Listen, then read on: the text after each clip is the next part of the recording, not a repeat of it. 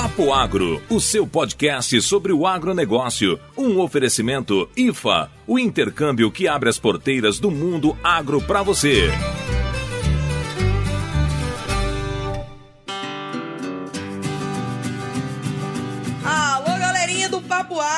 Aqui é a Lorena falando diretamente de Goiatuba, no Goiás. Aqui quem fala é o Neto, direto de Colômbia, nos Estados Unidos. Hoje a gente vai falar. A gente teve um Agrodrops que falou anteriormente de resistência. E esse é um episódio da nossa série de episódios que fala sobre resistências. E a gente teve um Agrodrop explicando como que são os tipos de resistências que a gente tem para dar uma introdução e deixar vocês um pouco mais habituados ao tema. E agora, hoje, o tema é resistência resistência de fungicidas. A gente vai falar um pouco das resistências de fungicidas, de como que elas funcionam com relação aos grupos químicos e quais são os principais casos de resistências que a gente tem nas culturas em que a gente trabalha. É isso, José? Muito bem, muito bem. É isso aí, garota. A gente quer falar com vocês para aprofundar aquilo que a gente já conversou lá na AgroDrops e trazer algumas coisas de novidade. E também espera que vocês nos falem com a gente nas nossas redes sociais falando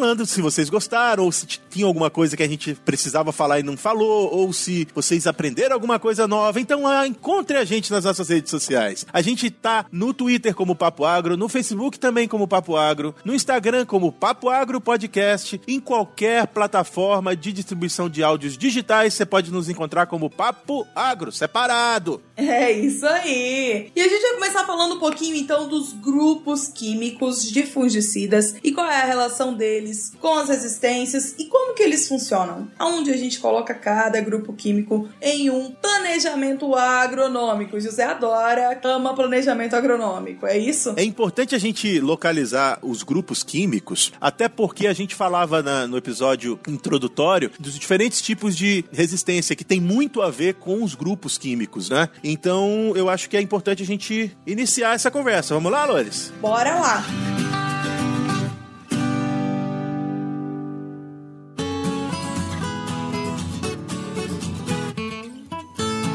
Pensar aí nas culturas em que a gente tem um pouco mais de conhecimento, pelo menos eu particularmente, né? Que é soja, milho, algodão, um sorguinho, um negócio assim, né? Mais básico que a gente conhece. E quais são os grupos químicos que a gente mais usa para controlar fungos nessas culturas? Seria então as estrobirulinas, os triazóis, as carboxamidas e os besmidazóis. É isso, José? Esqueci de alguém? É, isso aí. E também os multissítios que a gente vai falar um pouquinho mais à frente mas realmente os clássicos são esses que você falou. Ah, nem. Como que eu esqueci os multissítios? Importantíssimos na solução do problema. É verdade. é isso aí. É verdade. A gente vai falar muito dele daqui pra frente. Vai. Eles vão ser um. Eles são, na verdade, uma ferramenta fundamental pra gente mitigar aí os problemas que a gente tem com resistência. E falando nisso, Lores, é importante lembrar disso. A gente tem que lembrar quais os impactos que a resistência a fungicidas pode causar para as lavouras, que são perdas de produtividade, o aumento no custo da produção, já que você tem que encontrar outras ferramentas. Algumas vezes, alguns produtores e agrônomos gostam de aumentar a dose de uso dos produtos. E também você perde um tempo de vida importante das moléculas que demoram muito tempo para serem produzidas e que cada vez mais elas duram menos com eficiência. Então, eu acho que esses são os principais. Vamos voltar? Perda em produtividade, aumento do custo de produção e também as perdas das moléculas de forma muito rápida. E vale lembrar também que, além de aumentar o custo de produção, esse aumento ele vai ser repassado ao consumidor final. Então, além do consumidor final ter dificuldade em achar o produto, provavelmente ele vai achar esse produto num valor muito mais oneroso. Então, de fato, a resistência é um problema geral que afeta todo mundo, até você que acha que goiaba tá na caixa do supermercado, meu querido. É, e olha só, é tão importante que existe. Eu não sei se eu falei com vocês sobre isso. É, existe um órgão que, na verdade, é um comitê que trabalha a, a resistência de fungicidas e como tratar a resistência de fungicidas no, no mundo, que é ligado à FAO, inclusive. E que no Brasil, uh, os principais diretores eles são das multinacionais e também das agências de pesquisa. Esse grupo chama FRAC. Você conhece ele? É o FRAC! FRAC, famoso FRAC. Isso! a gente conhece. É um Comitê Brasileiro de Ação à Resistência de Fungicidas, a fungicidas, né? E que, para você ver o quanto é importante pensar nisso. Porque, colegas, é muito. A Lorena falou disso num dos episódios anteriores nossos. É muito longo o tempo de pesquisa necessário para chegar numa molécula eficiente. É muito longo. Tem poucas coisas saindo de novidade, porque demora muito para achar uma novidade. E nos últimos anos nós temos perdido parceiros muito fortes, né, Lores? É isso mesmo. Tem cada, tá cada vez mais difícil manter as moléculas por um longo período no mercado. E além de perder tudo isso, é muito dinheiro que a indústria perde. A indústria investe bilhões em pesquisa de uma única molécula e essa molécula se desfazer com um ou dois anos, além da perda para a agricultura, da perda para o produtor, da perda para o consumidor final, também é uma perda para a indústria. E é complicado, turma, porque é muito dinheiro envolvido nesse negócio. Mas sim, eu quero fazer algumas perguntas aqui durante esse papo. Primeiro, como ocorrem as resistências a fungicidas? É culpa nossa como agrônomo ou como produtor? É culpa do químico? É culpa do fungo que está se modificando? Onde que está o ponto de controle? Onde que a gente pode agir para melhorar isso? É culpa de todo! não é fácil, mas sim. Eu acho que todo mundo tem uma parcela de culpa aí, mas no fim das contas, a única tomada de decisão que a gente tem para mitigar isso daí tá na nossa mão, né? A única coisa que a gente pode fazer para diminuir essa resistência, para diminuir os casos de resistência com tanta velocidade como elas acontecem, tá na nossa mão que a gente pode fazer. É, o único. Eu, é, é, eu, eu, eu concordo, Lores. O, o, a única coisa que pode ser modificada é como usar o produto. Não, o produto não vai poder ser modificado, o fungo a gente não tem ingerência sobre ele, a gente não manda nele. É, as plantas é difícil, porque é difícil você encontrar eventos de resistência genética a doenças, demora muito tempo, então é o mais fácil de se movimentar é como usamos os produtos. E vou falar para você, José, os produtos, os modos de ação, os grupos químicos falam com a gente, eles conversam com a gente. Concordo. O triazol, por exemplo, a gente sabe que ele é um produto, um grupo químico que funciona de forma curativa, não é? Exato. O fungo não, o fungo precisa começar a germinar para ele poder funcionar, é isso? Exatamente. Comece, ele precisa ter um crescimento micelial, uma formação de uma pústula para enfim ele começar a funcionar. Enquanto as oxtrobinas e carboxamidas agem num Um, tempinho antes disso, que é na germinação, enquanto o esporo tá ali germinando e penetrando na folha. Então, é como o Neto falou, a gente precisa mexer em como a gente usa os produtos. Se você pega carboxamidas e, e que funcionam basicamente no início da infestação, provavelmente ali, no início do ciclo da soja, é onde você deveria colocar esses dois tipos de produtos. Enquanto os triazóis, que funcionam de forma um pouco mais paliativa que funcionam curativamente deveriam entrar mais no final do ciclo. Mas é isso que o produtor faz, José? Hum, é muito difícil fazer isso, né? É difícil. E não só o produtor, a gente tem que pegar um pouco da meia-culpa. Nós, agrônomos ou recomendantes, nós também não, não fazemos isso bem feito, viu? E outra coisa que é importante disso que você está falando é de como o modo de, de utilizar a molécula tem que estar tá na mão da pessoa que está recomendando ou que está utilizando. A gente precisa acompanhar caso a caso. Não tem como você ter uma receita de bolo para todas as culturas. Exatamente. E é assim, ó, a gente enquanto profissionais que estamos no campo recomendando, a gente precisa ter o conhecimento dos produtos que a gente tem na mão, né?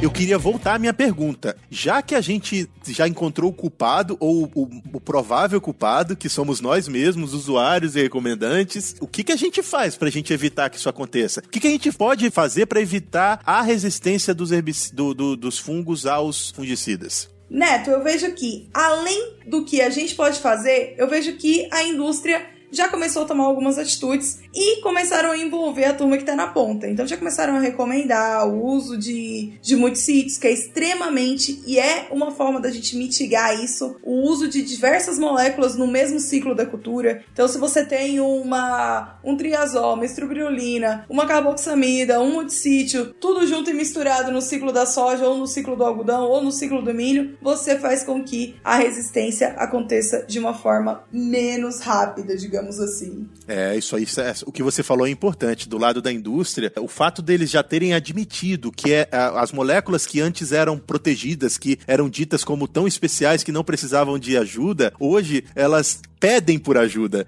É, eu lembro de quando eu ainda trabalhava na área comercial, das empresas que a gente representava nos dizerem: olha, a nossa recomendação é esse produto isoladamente, não mistura com nada, a gente não se não responsabiliza e não é nossa recomendação. E hoje em dia parece que é o contrário, é isso? Exatamente. E além disso, antigamente, o intervalo de aplicação dos produtos, por exemplo, ah, tem três aplicações na soja, você aplica a cada 15 dias. Existiam empresas que diziam: não, vamos aplicar a cada o, o nosso primeiro, a, a, o primeiro intervalo entre aplicações, aplicações pode ser de 21 dias. Hoje em dia isso caiu por terra. Quanto menor o intervalo, melhor é a eficiência do fungicida.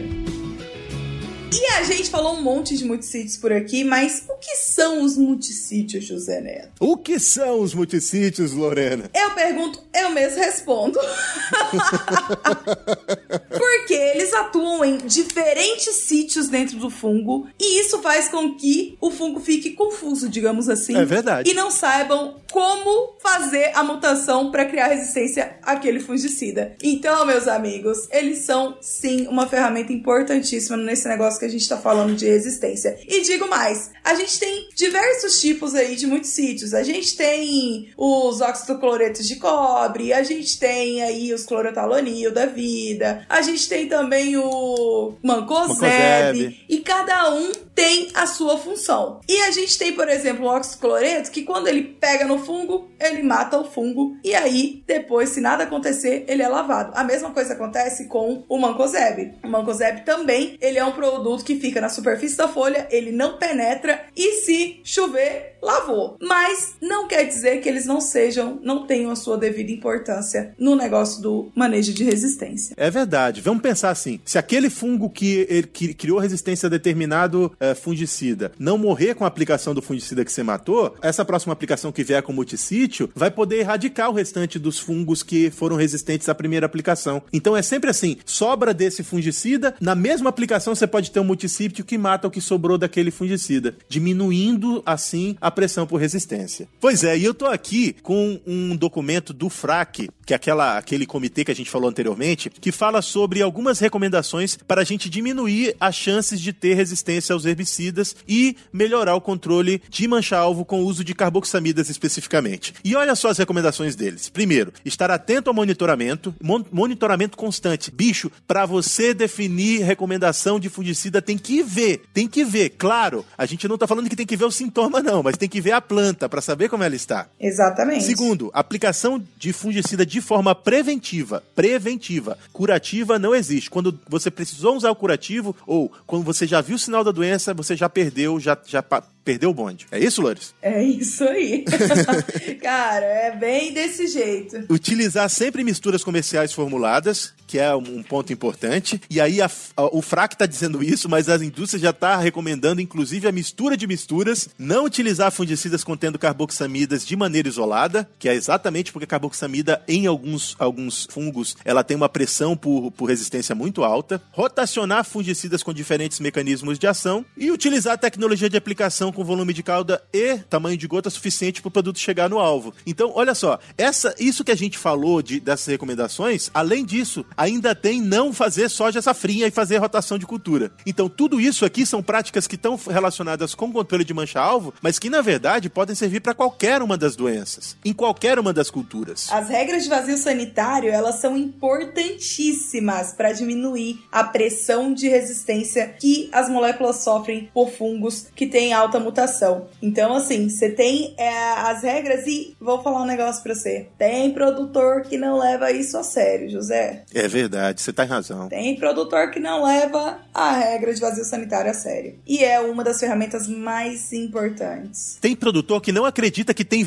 que tem vantagem, que tem valor no, no vazio sanitário. É isso mesmo. E é uma das ferramentas mais baratas e fáceis de você fazer o manejo de resistência. E você chegou num ponto que o que eu lembrei aqui é que, olha só, se uma pessoa, se uma pessoa quebrar a regra, seja qualquer uma delas, ela é capaz de disseminar fungo resistente para muitas propriedades, para a região inteira. Porque o que acontece? Basta um local de alta pressão por resistência para criar um mutante, para que, que o fungo é, crie uma mutação. E aí depois ele vai pelo ar e, e, e, e chega nas outras lavouras. Não adianta só um fazendeiro, um produtor rural trabalhar certinho. A classe tem que trabalhar certinho. Olha, eu tenho uma, um, uma história muito boa sobre a classe trabalhar certinho. Quando eu morava em Sapezal, no Mato Grosso, por diversas vezes eu vi os produtores se unindo e catando. Colocavam o pessoal da fazenda para catar algodão na beira da estrada. Porque aquele algodão ali, além de ser uma fonte para a propagação de bicudo, que é um, um, inseto muito prejudicial à cultura do algodão, também era uma fonte de propagação para ramulária, que é a doença mais devastadora que a gente tem no algodão. Então eles se uniam e é de fato isso aí, é o, a união da classe para mitigar o problema, né? Então eles faziam isso e era uma ação super legal que tentaram reproduzir em outras regiões dentro do Mato Grosso. É verdade. E a gente começou para, pela classe que tem mais risco de ter resistência entre as outras, porque o fungo, a bactéria, vamos falar de fungo, ele se reproduz muito rápido. Tem fungos que têm ciclos de dois, três dias entre o adulto e o próximo e a próxima geração. Cinco, seis dias. Então é muito rápido que uma geração termina e que a outra geração começa. E é nessa mudança de geração que acontecem as mutações, que pela pressão do uso de um produto errado ou pela, pelo mau uso de uma tecnologia, você pressiona aquela espécie a gerar um mutante, uma raça que vai ser resistente. Então é muito importante no manejo de doença, você tem que estar tá muito atento aos pontos que a gente já falou durante o papo todo para evitar que isso aconteça. Afinal, vai ser muito difícil nós encontrarmos novas moléculas que trabalhem diferentes ciclos de sítios de ação dentro dos fungos para no futuro controlar essas doenças que já estão saindo do controle hoje em dia. E a indústria falava há, há muito tempo atrás que a estrubirulina nunca ia ter fungos resistentes a elas, porque tinham poucos pontos dentro da, da, da molécula, do modo de ação da estrubirulina, que eram frágeis à, à, à produção de à fungos resistentes. Mas o que ocorre hoje é o que? Que alguns fungos tornaram-se resistentes às estribirulinas, que eram tidas como muito potentes e impossíveis de, de, ser, de, de alguma coisa ser resistente. E é isso aí. Quando as carboxamidas entraram no jogo, foi um, um modo de ação descoberto há poucos anos, acho que em 2016 que saiu a, o... O primeiro registro para o Brasil. A primeira liberação de carboxamidas para ser usado. O primeiro registro para o Brasil de carboxamidas. Então, a, a, as carboxamidas já foi um ponto de alerta. Por quê? As carboxamidas carboxamidas já eram um pouco mais sensíveis à resistência do que as estrubirulinas. E se as estrubirulinas criaram, imagina só as carboxamidas. E foi exatamente o que aconteceu, né? Em pouco mais de dois ou três anos aí, elas tiveram problema com resistência nos principais fungos aí que elas, que elas prometiam controlar. E agora a gente tem um problema recorrente que é essa resistência versus o tempo que leva para vir novas moléculas e novos produtos que funcionem para os fungos. Isso aí. E bicho, o que eu tô mais preocupado, se vocês que se eu, se eu pudesse pedir a vocês para lembrar alguma coisa é que, colegas, a único, o único local que a gente pode mudar para fazer com que as resistências a, a essas moléculas não aconteçam é no manejo, é no planejamento de uso das tecnologias. Por favor, meus amigos,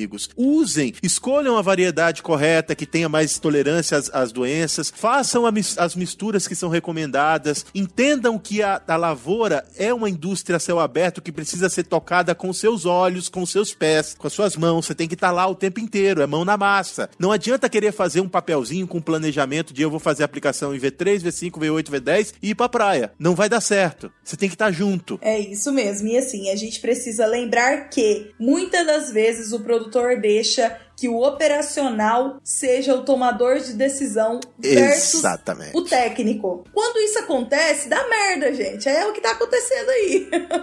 é o que a gente tá vendo no campo. É uma teimosia, né, Lores? É, eu, eu, eu lembro de uma teimosia do, do, bico de pulverização. O cara pagava absurdos para comprar um fungicida. Cada galão de, de 5 litros de, de um fungicida determinado custava 1.500, 1.600 reais. E o cara não comprava a ponta de aplicação, não trocava a ponta de aplicação. É isso aí. Então, é um, é um, e, que custa quanto? Dois? Que custa, sei lá, 7, 10 reais, ou sei lá, os mais caros 30 reais a ponta. O conjunto todo vai custar 600 conto. Não tem base, não tem sentido, sabe? É isso aí. E isso é, é o, a receita de bolo pra o negócio Dá errado. acontecer exatamente como tá acontecendo. A gente perder as tecnologias que a gente tá perdendo e ter os prejuízos que a gente está tendo no campo por conta de pragas. Tá fácil não, José? É verdade.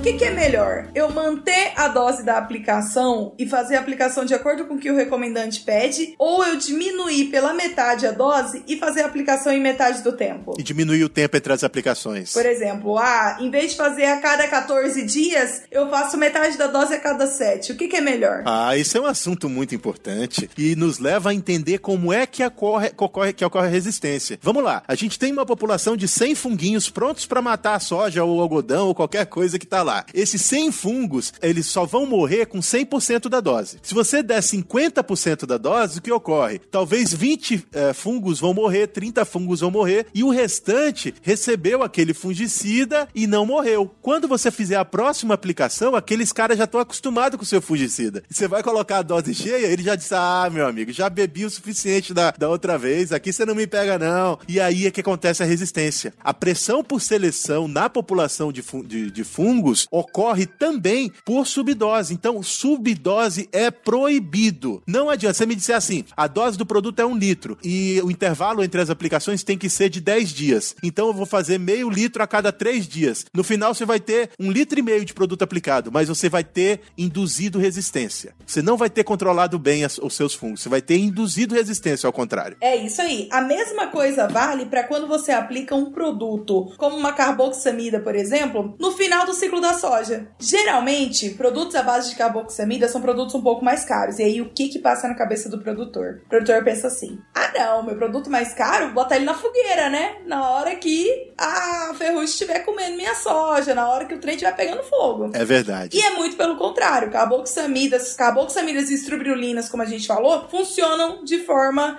preventiva. Você precisa aplicar antes da doença se desenvolver. Se você aplica lá no fogo, você está induzindo resistência de mais de uma forma, né? Você induz resistência porque a molécula não vai agir naquela hora onde o fungo já está esporulado, já está pegando fogo, já está tocando fogo na lavoura do, do, produtor. E aí é mais uma forma de se induzir resistência. É verdade. Eu lembrei de uma analogia aqui que eu queria fazer. Vamos lá pensar na menina que tem aquela dor de cabeça antes da menstruação. Como é que é o nome disso, gente? Eu sou bem perdido. É TPM, não é não? TPM. A menina que tem TPM. Ou a menina ou o menino que encheu a cara no dia anterior e que tem, acorda com aquela dor de cabeça desgraçada, aquela enxaqueca. Se você tomar, se você precisa tomar tomar um comprimido para sua dor de cabeça passar. Se você tomar meio comprimido, o que, é que vai acontecer com a sua dor de cabeça? Não vai passar. Vai continuar lá. Você vai continuar sofrendo. A mesma coisa com fungo. Subdosagem não funciona. É isso aí. E eu, como sou uma expert em ressacas, vou falar para vocês: tomar um remedinho antes de dormir, antes da ressaca de fato acontecer, resolve, meus amigos. Melhora é em muito a ressaca do dia seguinte. Engove, patrocina nós!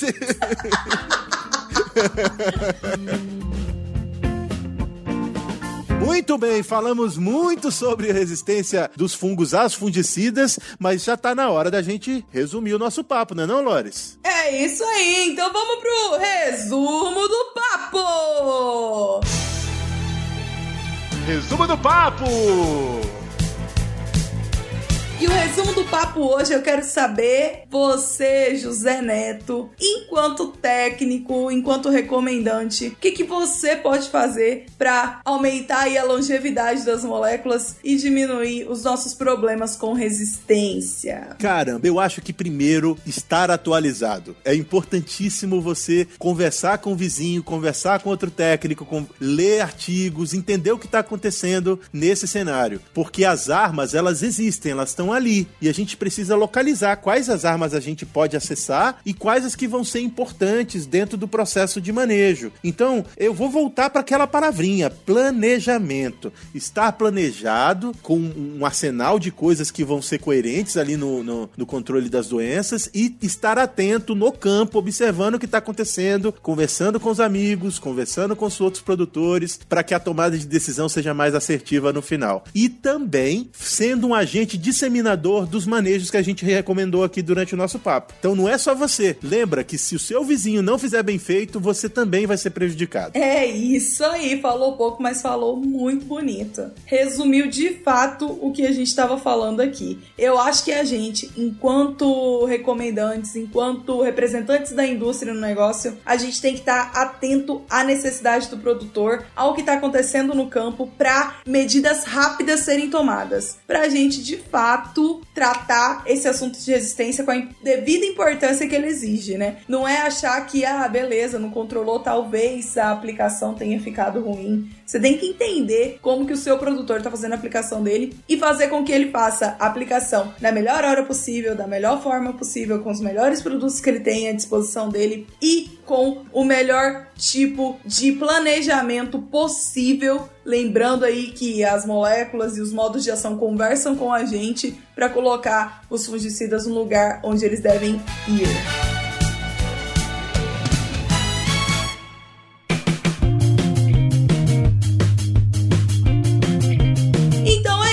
José. É um papo confuso, porém interessante e necessário. é verdade, Lores. E a gente tem os outros papos que ou foram lançados ou ainda serão lançados para falar das outras classes, né? A gente ainda vai ter, se você quiser procurar por aí, se já não tá publicado, o nosso papo sobre inseticidas e também o nosso papo sobre herbicidas. Fica de olho. E obrigado por ter participado com a gente até o fim. Um abraço para quem é de abraço, um beijo para quem é de beijo. Tchau! Beleza, então, meu povo. É isso aí. Se vocês tiverem qualquer dúvida sobre esse tema, corre lá e pergunta pra gente no Insta, que é a nossa principal plataforma de interação com vocês. Uma arroba de abraço e fiquem com Deus!